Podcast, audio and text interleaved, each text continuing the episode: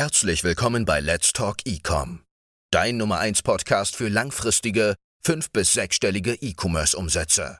Mit deinem Host Philipp Jäger. Lerne, wie du die Performance deines Online-Shops steigerst und erfolgreich am E-Commerce-Markt partizipierst. So, welcome back heute zu einer neuen Folge von Let's Talk Ecom. Heute schauen wir uns einmal das Thema Scheitern einmal genauer an. Nämlich äh, meine Top 3 Gründe, warum 90% aller E-Commercer innerhalb der ersten Monate scheitern und es einfach nicht mal schaffen, überhaupt in die Skalierung zu kommen. Beziehungsweise, wenn du schon mal im E-Commerce etwas skaliert hast, hast vielleicht fünf- oder sechsstellige Monatsumsätze erzielt, was so die Gründe sind, warum du diesen Umsatz nicht halten kannst. Ich starte auch direkt rein. Das Ding ist, wenn ich, also ich mache E-Commerce seit drei, vier Jahren ungefähr. Und ich habe mit weitaus mehr als 100 E-Commercern gesprochen, teilweise Anfängern, die gerade gestartet sind oder Leute, die jetzt bei mir im Training oder im Coaching sind, aber auch teilweise Leute, die mehr, weitaus mehr Umsatz machen als ich und habe quasi vom Anfänger bis zum Profi einfach mal alles durch. Da hat sich so ein bisschen für mich eigentlich drei Keypunkte herauskristallisiert, ähm, wo ich denke, dass wenn man diese Punkte nicht einhält oder falsch umsetzt oder falsch macht, führt es einfach dazu, dass man scheitert. Punkt Nummer eins ist, man testet zu wenig Produkte. Das bedeutet, du machst zu wenig Launches. Das heißt, äh, die Welt im E-Commerce und, vor allem Dropshipping lebt halt von der Wendigkeit. Du als E-Commercer oder Dropshipper, eher, sag ich mal, als Dropshipper, ähm, hast diesen Vorteil, dass du unheimlich schnell Produkte antesten kannst. Wenn du das jetzt mal vergleichst mit einer Brand wie ähm, weiß ich, Gymshark oder Nike, wo halt so viele Produkttests vorher gemacht werden müssen, wo die teilweise Monate auf einem Produktlaunch hinarbeiten. Oder bestes Beispiel ist eigentlich Apple. Ja, wie lange Apple braucht immer wieder, um ein Produkt zu launchen. Ist jetzt ein bisschen ein krasses Beispiel, aber du als Dropshipper hast halt diese Post, diese monatelange Vorbereitung nicht. Du findest ein Produkt, machst den Shop fertig, schneidest Ads und stellst die online. Das kannst du innerhalb von einem Tag machen, theoretisch. Und das ist halt genau dein Vorteil. Viele Leute machen aber den Fehler, dass sie den Vorteil einfach zu wenig ausspielen, also dass einfach die Schlagzahl nicht hoch genug ist. Und ähm, was ich auch gemerkt habe, teilweise auch von Teilnehmern von uns, teilweise aber auch mit Leuten, die ich so, sage ich mal, kennengelernt habe, ist, dass viele Anfänger halt einfach mit der falschen Erwartungshaltung reingehen. Ja, sie denken halt, dass man nach dem fünften Launch oder nach dem zehnten Launch direkt einen Winner findet und äh, das äh, bis zum Mond skalieren kann. Ist aber in der Regel halt nicht der Fall.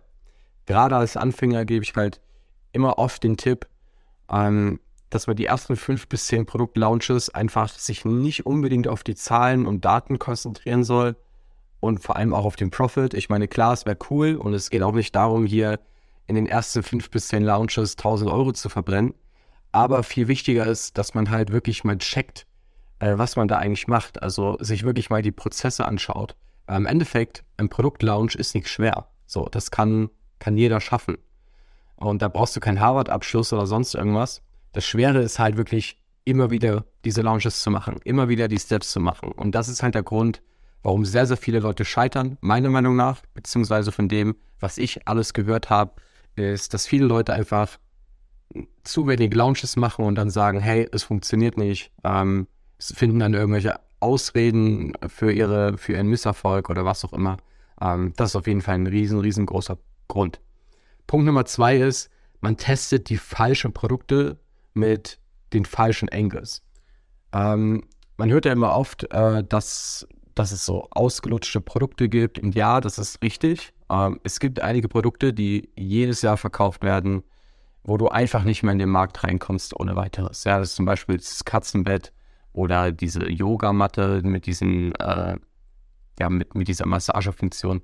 Das sind halt so, so Dinge, die hat man schon gedropshippt, als ich angefangen habe. So. Und klar, wenn du coole Angles findest, kannst du das Produkt vielleicht nochmal wiederbeleben, beziehungsweise mit coolen Creators auch, aber in der Regel ist es gerade für Dropshipper einfach gefährlich oder sag ich mal fahrlässig, ähm, Produkte mit ausgelutschten Angles immer wieder zu testen.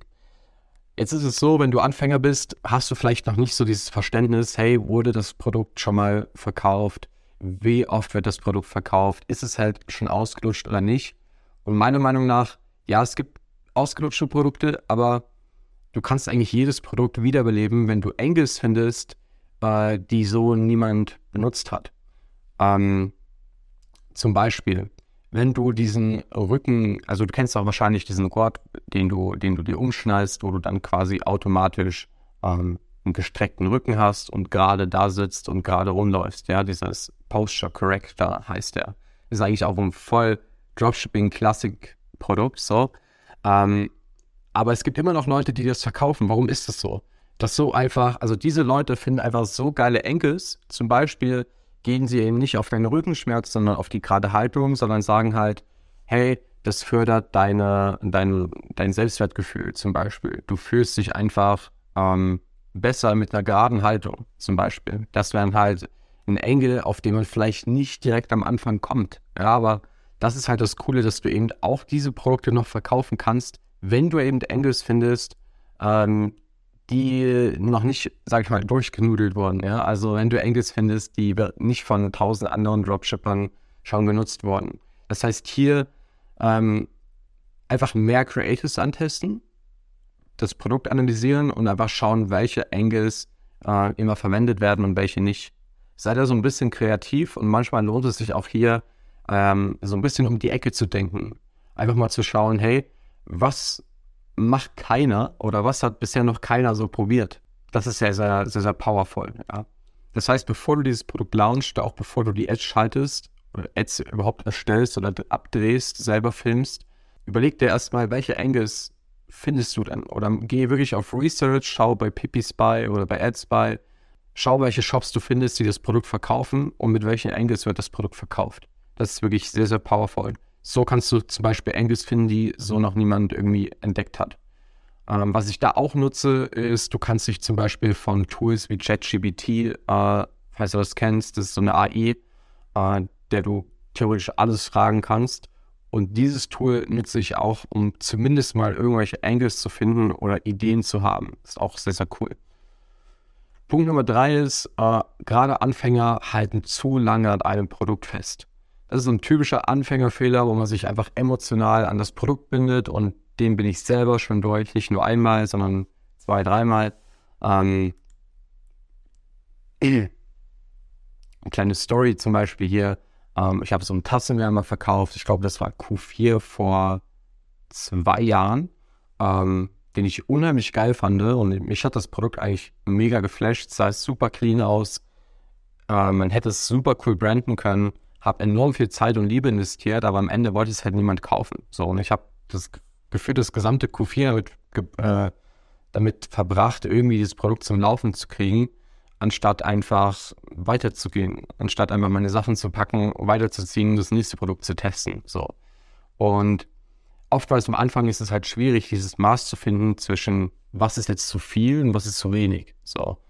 Ähm, aber was ich dir als Tipp geben kann, wenn du jetzt ein Produkt testest und du probierst wirklich alles, du machst keine Ahnung, testest 20 Creatives an und nichts funktioniert, du gibst dir wirklich Mühe bei den Angles finden und so weiter und so fort, dann move einfach weiter. So. Also in dem Moment, wo du das die ganze Zeit probierst, gibt es Millionen von anderen Produkten, die aktuell gebraucht werden oder die aktuell ja gut verkauft werden. Und dein Job ist es halt, dieses Produkt zu finden. Klar, du musst es auch zum Winner machen. Ja, viele Leute re reden ja nur so, dass, dass Produkte finden immer so ein, so ein Glücksspiel ist. So, aber das ist nicht so wie im Casino, wo du dich an so ein Automat sitzt und einfach Slots äh, drückst. So ist es halt nicht. So. Wenn du ein Produkt findest, musst du es halt auch in gewisser Maße zum Winner machen. Aber klar, das Produkt muss, muss, äh, ja, muss nachgefragt sein. Es muss irgendwas haben, was heraussticht. Dazu machen wir auch nochmal eine extra Folge im Podcast. Aber hier als Learning für dich, halte dich nicht zu lange an einem Produkt auf. Vielleicht nochmal zusammengefasst, was sind jetzt wirklich runtergebrochen die drei Dinge, ähm, die du jetzt hier mitnehmen solltest aus der heutigen Folge. Punkt Nummer eins ist, Launches sind das A und O. Launches, Produktlaunches sind das, was dir am Ende des Tages Umsatz bringt. Keine stundenlange Marktanalyse, keine Konkurrenz analysieren und so weiter. Produktlaunches sind das A und O. Und das ist das, was viele Leute einfach vernachlässigen und viele Leute einfach viel, viel, viel zu wenig machen. Du musst einfach die Schlagzahl erhöhen bei deinen Launches. Stell dir vielleicht vor, du schaffst jeden Tag ein Produkt zu launchen. Hast vielleicht zwei Shops parallel, wo du jeden Tag ein Produkt launchst. Vielleicht nicht auf beiden Shops, aber immer abwechselnd zum Beispiel.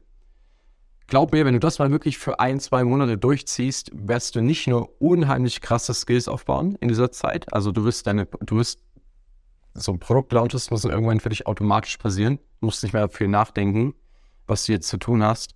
Und Punkt Nummer zwei ist, du wirst definitiv ein Produkt finden, was du halt zumindest mal irgendwie auf 1000, 2000 Euro Tagesumsatz scalen kannst. Punkt Nummer zwei ist, sei kreativ bei deinen Werbeanzeigen und deinen Engels.